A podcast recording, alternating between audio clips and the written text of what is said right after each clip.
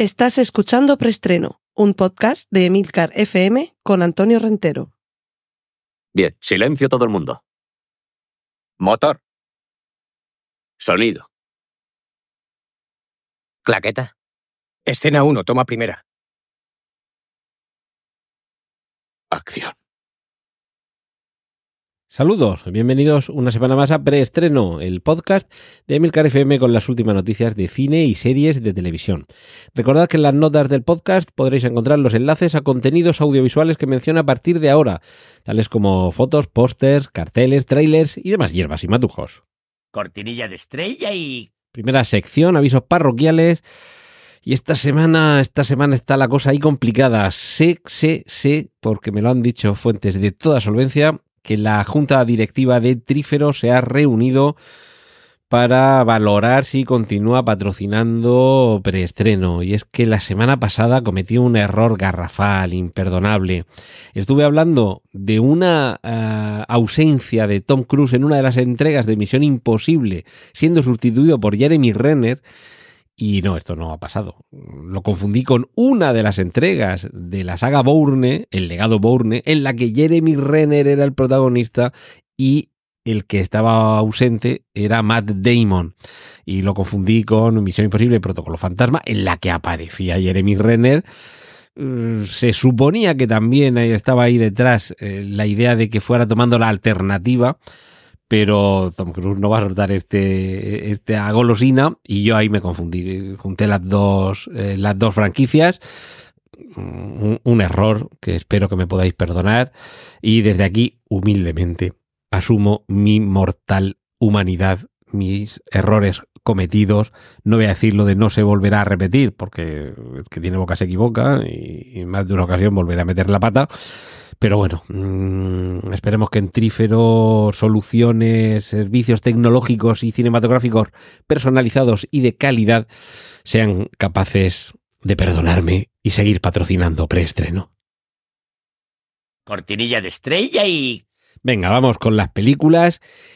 Lily Sullivan va a descubrir una extraña teoría de la conspiración en Monolito. Os dejo el tráiler para que veáis cómo de una obsesión y una teoría conspiranoica se puede hacer una película que por lo menos en el tráiler nos muestra tensión a raudales. Esperemos, esperemos que la película sea capaz de mantener el tipo pero es que todas estas cosas así de conspiranoias y demás es que me encantan. Así que echadle un vistazo al tráiler de Monolito a ver lo que os parece.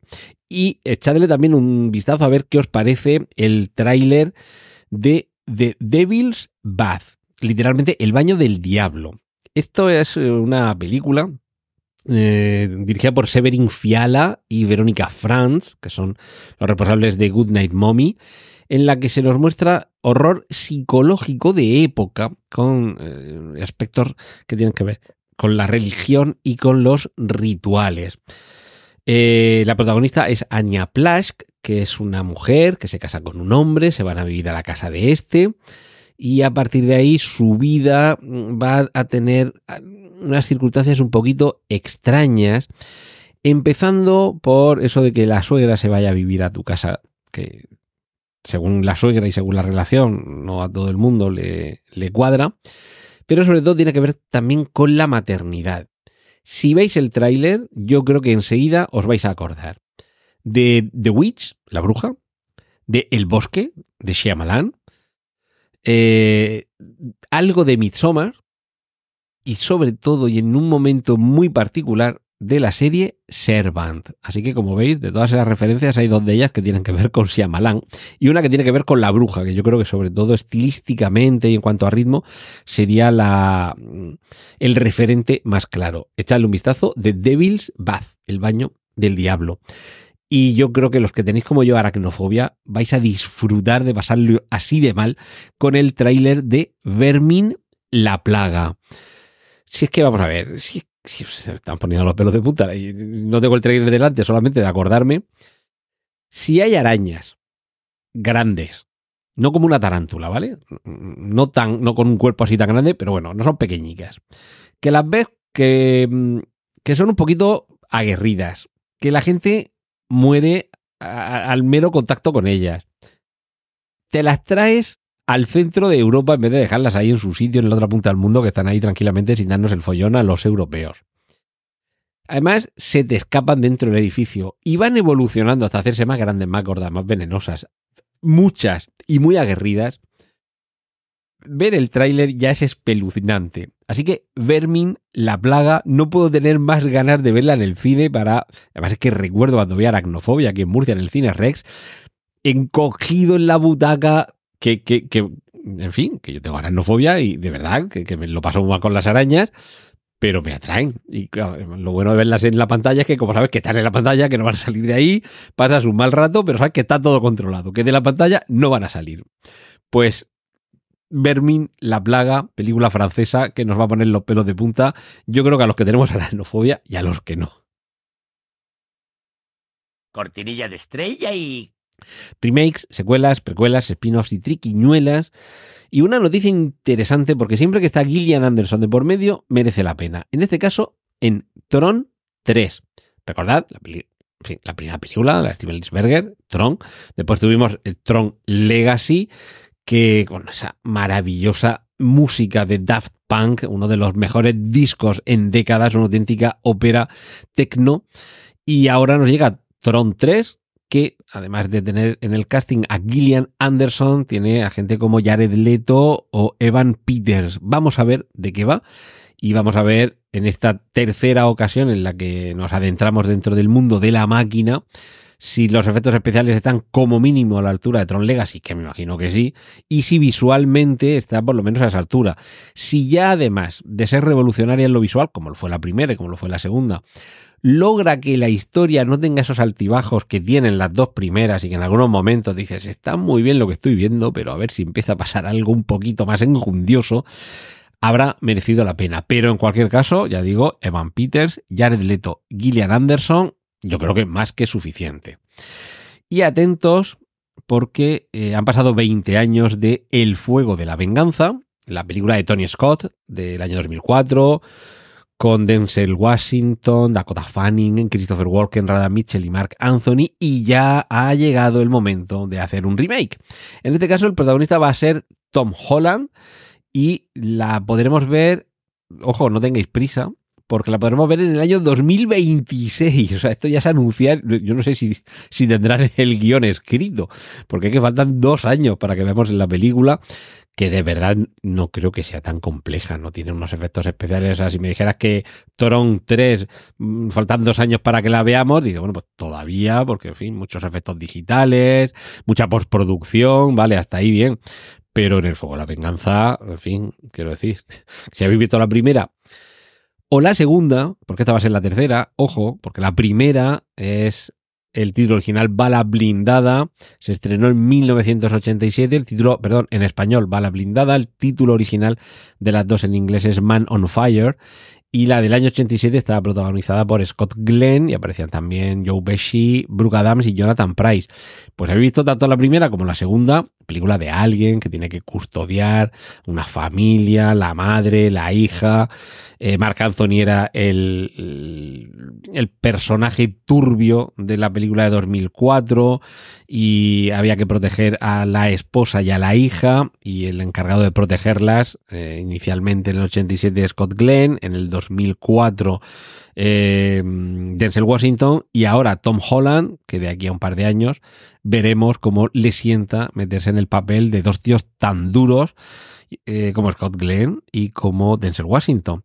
En cualquier caso, yo creo que la película mal lo tienen que hacer para que no merezca la pena. Eso sí, insisto, el Fuego de la Venganza, la tercera versión de esta historia, llegará en 2026 y ojo porque solo en Netflix. Esta es de las que parece que no se van a estrenar en fines. Cortinilla de estrella y... Vamos a las series. Si recordáis la serie Feud, o que era esta que nos contaba las interioridades de las luchas entre John Crawford y Beth Davis, en torno al rodaje de qué fue de Baby Jane y demás, eh, ahora llega con ese mismo título, Feud, vamos a pronunciarlo así, que es como se escribe en inglés y que seguramente muchos será como la localicen, pero con una segunda temporada de estas en las que no se continúa, no, no vemos de nuevo a Bette Davis y Joan Crawford, sino que vemos a Truman Capote y un grupo de actrices denominadas los cisnes o las cisnes, con las que tuvo una, una em, bueno, una, una controversia bastante importante sobre todo porque desveló interioridades, intimidades de estas actrices que se las confesaban eh, con, con, con, cierta complicidad y en la confianza de que no iba a salir de ahí. Esto que no salga de aquí, no, no, no, no te preocupes con esa voz chillona que tenía Truman Capote, pero luego lo contaba en una novela en la que se veía claramente cada personaje a quien correspondía. Pues ese enfrentamiento, porque feud, que aquí claro nos resuena la palabra feudo y lo achacamos a los señores feudales y entendemos el feudo como un, un, lugar, un espacio sobre el que alguien tiene un mando, pero también eh, esto en inglés alude a una controversia, a, a un enfrentamiento, ¿vale? Pues en este caso el enfrentamiento es ese y con un gran plantel de, actrices. En el tráiler podéis empezar a ver de qué va a ir este nuevo enfrentamiento que como veis sigue estando referenciado al mundo del cine. Y por cierto, se confirma que habrá tercera temporada de El Encargado, la genialísima serie argentina cuya segunda temporada, eh, bueno, hemos terminado de ver hace muy poquito, súper fascinante, con un personaje de lo más atractivo. Eh, Franchella es que está, está apoteósico y ese es el encargado, el, portero de un edificio en, el centro de Buenos Aires y cómo hay unas, eh, unas fricciones, unos conflictos entre distintos vecinos, entre los que él también tiene ahí su, su interés. Todo mm, con un detonante muy particular y es que deciden hacer en la parte superior del edificio, que es donde está la pequeña vivienda donde reside este portero, deciden hacer una piscina para, uso de los vecinos. Pero claro, eso comporta eliminar esa vivienda en la que lleva veintipico años viviendo este señor. Y, y, esa controversia se va a ir retorciendo de una manera espectacular. Pues echadle un vistazo a estas dos temporadas de, de El Encargado y la nueva ah, temporada seguramente podremos verla durante este mismo año 2024, lo cual es una grandísima noticia y además lo veréis y lo agradeceréis cuando terminéis esas dos temporadas porque os quedaréis con muchas ganas de más. Cortinilla de estrella y Sección de cómics, eh, la semana pasada muy rápidamente me referí a que habíamos echado el primer vistazo a Madame Web gracias a una ilustración, a una fotografía, perdón, que aparecía en una botella de refresco, ya sabéis, estas campañas promocionales de, de, de algunos productos cinematográficos, ya podemos ver el tráiler de esta película que entronca con el universo Star Wars, ay perdón, Star Wars, con el universo Spider-Man y, que es eh, uno de los personajes, en este caso interpretado por Dakota Johnson, que, que son importantes dentro del Spider-Verso. Se supone que en Sony lo que quieren hacer es esto, ir haciendo bueno, lo están haciendo hasta cierto punto, ir haciendo películas individuales de algunos de los villanos de Spider-Man. Hemos visto a Venom, hemos visto a Morbius, y la idea es llegar a acumular, se supone, que los seis siniestros, algunos de ellos ya los hemos visto en las películas en las que eh, el nuevo Spider-Man eh, está interpretado por Tom Holland, de quien acabamos de hablar. Así que, bueno, vamos a ver qué tal funciona esta película y a ver si continúa avanzando este Spider-Verso de Sony en imagen real. Cortinilla de estrella y... Y nos adentramos en el mundo de las adaptaciones porque llega eh, una miniserie que algunos ya auguran como la mejor miniserie de Netflix, por lo menos por el aspecto que tiene el tráiler. Estamos hablando de Ripley. Llegará el 4 del 4 del 24, es decir, el 4 de abril. Es una serie en blanco y negro en Netflix. El creador es el mismo de la serie The Night Of. Y el protagonista es Andrew Scott. Si recordáis la serie Sherlock de la BBC, Andrew Scott es el actor que interpretaba a Moriarty. Un actor magnífico, lo vimos también en Fleabag, era el, cura, eh, con el que tenía una relación muy particular, la, la protagonista, interpretada por Phoebe Waller-Bridge. Y Andrew Scott yo creo que es magnífico como Ripley, aunque quizá tenemos la idea de un Ripley un poquito más joven porque nos acordamos de Matt Damon, que en el año 1999 interpretó el talento de Mr. Ripley. También tenemos la imagen mental de un Ripley quizá más atractivo, que no es que Andrew Scott no lo sea, pero es que en 1960 la novela El talento de Mr. Ripley, estrenada con el título de A pleno sol, tenía como protagonista nada menos que a Alain Delon. Y es que Ripley, personaje literario de Patricia Highsmith, es, eh, bueno, acumula ya unas cuantas adaptaciones cinematográficas a sus espaldas, además de estas dos que he mencionado, que adaptan la primera novela en la que aparece Mr. Ripley. También tenemos eh, Ripley bajo tierra, que es el título de La Máscara de Ripley, estrenada en 2005 con el título de El regreso de Mr. Ripley, eh, dirigida por eh, Roger Spottiswoode y con Barry Pepper como Ripley. Este actor lo hemos visto en La Milla Verde o Salvar a Soldado Ryan, una, una película mm, interesante, eh, insisto, El regreso de Mr. Ripley del año 2005. Y también hay otra novela que tuvo dos adaptaciones. El juego de Ripley, que adapta la novela El amigo americano, que se estrenó en el año 1977, protagonizada por eh, Dennis Hopper y Bruno Ganz, dirigida por Wim Wenders, nada menos, y en el año 2002 también llegó al cine, dirigida por Liliana Cavani y protagonizada por John Malkovich en el, en el papel de Ripley, teniendo como contrapunto a Ray Winston. Nos quedarían otras dos novelas que no han sido nunca llevadas a la pantalla. Tras los pasos de Ripley, el título de El muchacho que siguió a Ripley, o Ripley en peligro, título original Ripley bajo el agua. Os estoy diciendo dos títulos porque es que los títulos en, español de las novelas no se corresponden en su traducción exactamente con una traducción literal de los títulos eh, de las novelas de Patricia Highsmith. Pero como veis, eh, dos adaptaciones para cada una de las tres primeras novelas. Las que son más conocidas, sin duda, Pleno Sol, el talento de Mr. Ripley y, El amigo americano. Yo creo que esas tres son las más conocidas.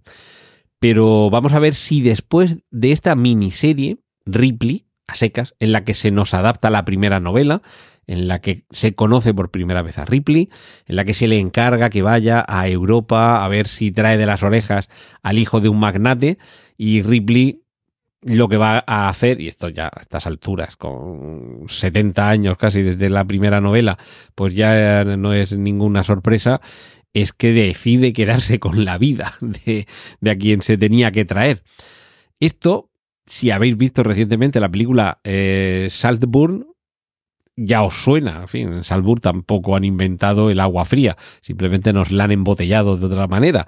Pero básicamente en Salzburg lo que vemos es eso, es un Ripley, es alguien que finge sobre su vida real y que trata de introducirse en la vida de otros porque le gusta cómo va esa vida. Ripley tiene, tiene un par de vueltas de tuerca más sobre esto, ¿de acuerdo?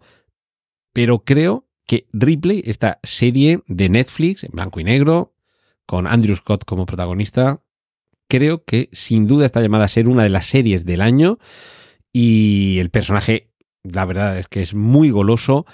Y espero que vaya lo suficientemente bien esta serie como para que en Netflix se planteen adaptar el resto de novelas, las otras cuatro novelas en las que aparece Ripley dentro de la obra literaria de Patricia Highsmith. Sería una grandísima noticia cortinilla de estrella y... Y hasta aquí hemos llegado esta semana. Muchísimas gracias por estar ahí. Disculpadme los errores que pueda cometer.